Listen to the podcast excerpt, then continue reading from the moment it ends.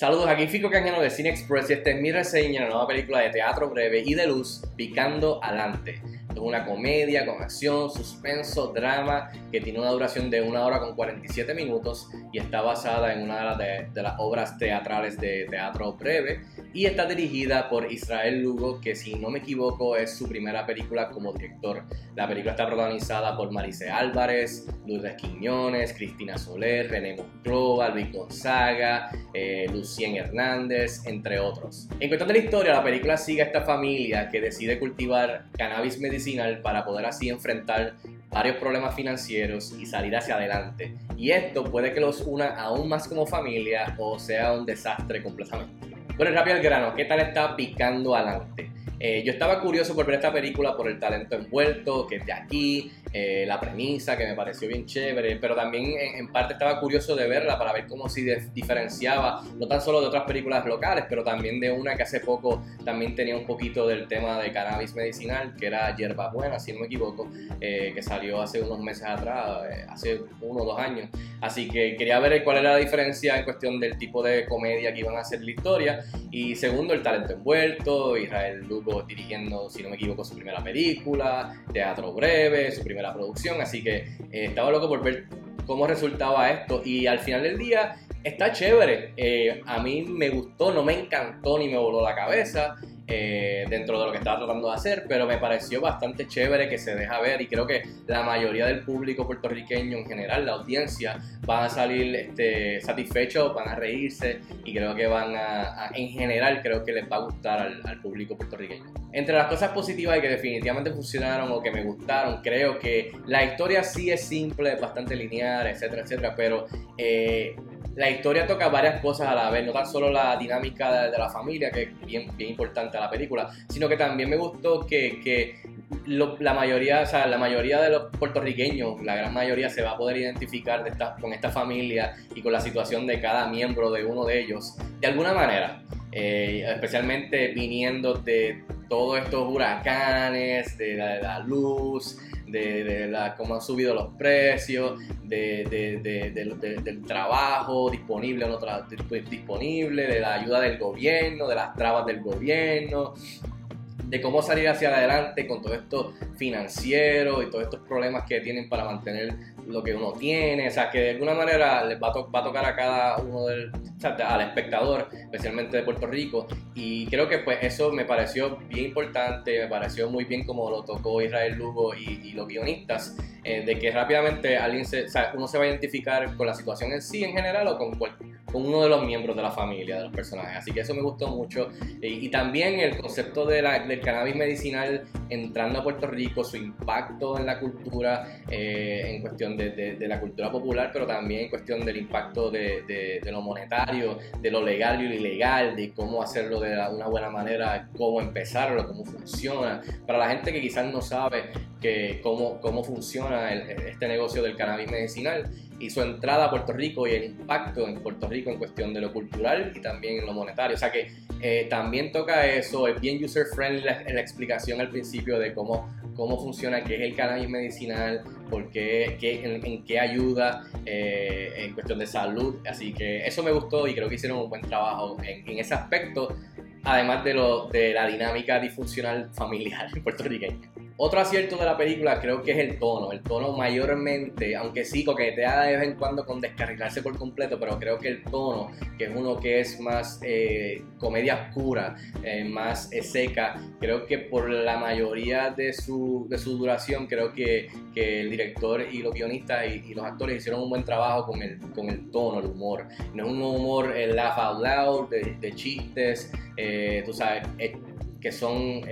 para que te rías, o sea, son mayormente situacionales en el que pues a veces puede ser incómodo y a mí me encanta ese tipo de comedia y creo que comparado a otras producciones aquí en Puerto Rico, creo que lo hicieron muy bien este, comparado a, otras películas que han tratado de hacer esto de la comedia oscura puertorriqueña. Me gustó como Puerto Rico es representado, Puerto Rico se ve como Puerto Rico, los personajes hablan eh, español y hablan como los puertorriqueños hablan con en las malas palabras entre medio, o sea, bien natural, bien orgánico, se siente vivido este mundo, eh, eh, los locales, todo, así que se siente como Puerto Rico y eso creo que es bien importante. En cuestión de las actuaciones, todo el mundo hace un buen trabajo, como dije, un grupo bien talentoso ya que tiene mucha experiencia viniendo de teatro breve mayormente, pero aquí todo el mundo tiene su momento de, de traer algo a la mesa, literalmente familiar. Eh, y tiene su momento de brillar eh, su personaje en la pantalla grande. Eh, todo comienza con Maricé Álvarez, que, que, es la que es nuestra introducción a esta familia, hace un buen trabajo como siempre, es una de las mejores actrices aquí en Puerto Rico.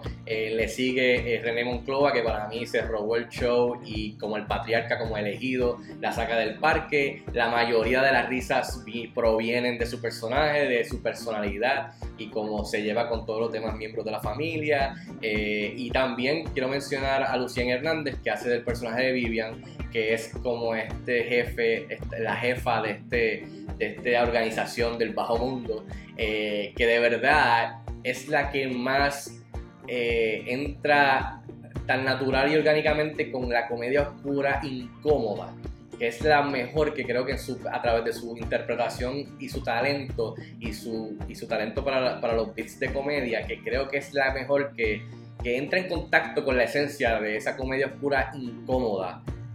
que te hace sentir incómodo, pero también te da risa con su personaje de Vivian y sus interacciones con el personaje de Maricé y el, el personaje de Elegido, tal de René Monclova. Sus escenas situacionales e incómodas creo que son lo mejor de la película. Ahora, del lado negativo de cosas que quizás pudieran haber sido mejor o que no funcionaron para mí, tendría que decir que el guion, como dije, sí es bastante simple, es bastante lineal, es de A a B, de B a C. So, después de cierto momento en la película es bastante predecible, no se mueve tanto, no es tan dinámico que digamos. Eh, y la verdad es que de vez en cuando, cuando menciono lo de descarrilarse, es que también cae en repetición la ejecución o la historia en sí. O sea, eh, por ejemplo, eh,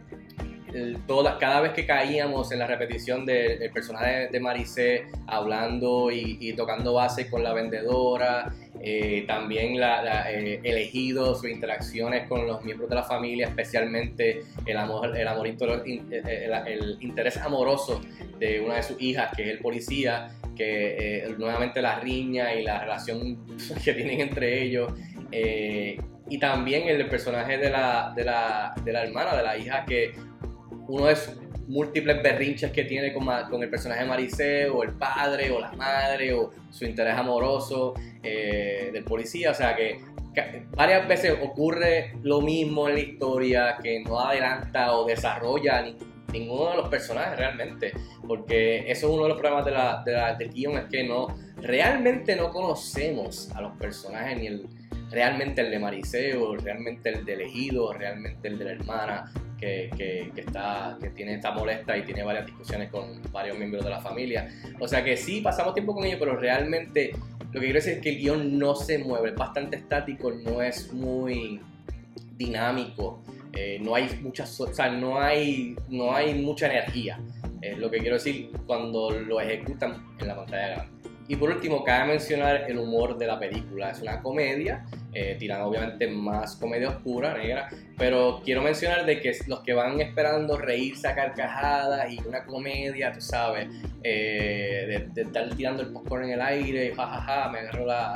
el estómago, pues no es eso. En fin, yo le doy 3 estrellas de 5 estrellas a Picando Adelante. A mí me gustó y estoy ahora eh, looking forward. Eh, quiero ver lo próximo, la próxima producción de teatro breve, a ver qué pueden, este, qué hacen para la pantalla grande. Así que estoy loco por, estoy emocionado por ver ahora que este grupo colectivo empieza a hacer y tratar de hacer cosas diferentes que quizás no esté basado en una obra o de algo que ellos hayan usado ya. Me gustaría que hicieran algo nuevo, refrescante, este, porque son bien talentosos y, creo que esta primera producción eh, va a dejarle saber a todo el mundo en Puerto Rico de que, de que viene en serio, viene en serio a hacer buen cine. Así que estoy looking forward, como dije, 3 estrellas de 5 estrellas, apicando adelante. Estrenan este jueves en cines, el 21 de abril. Si tienen la oportunidad de verla, déjenme saber si están de acuerdo conmigo, escríbanme en los comentarios, como de costumbre. Hasta la próxima, nos vemos en el cine.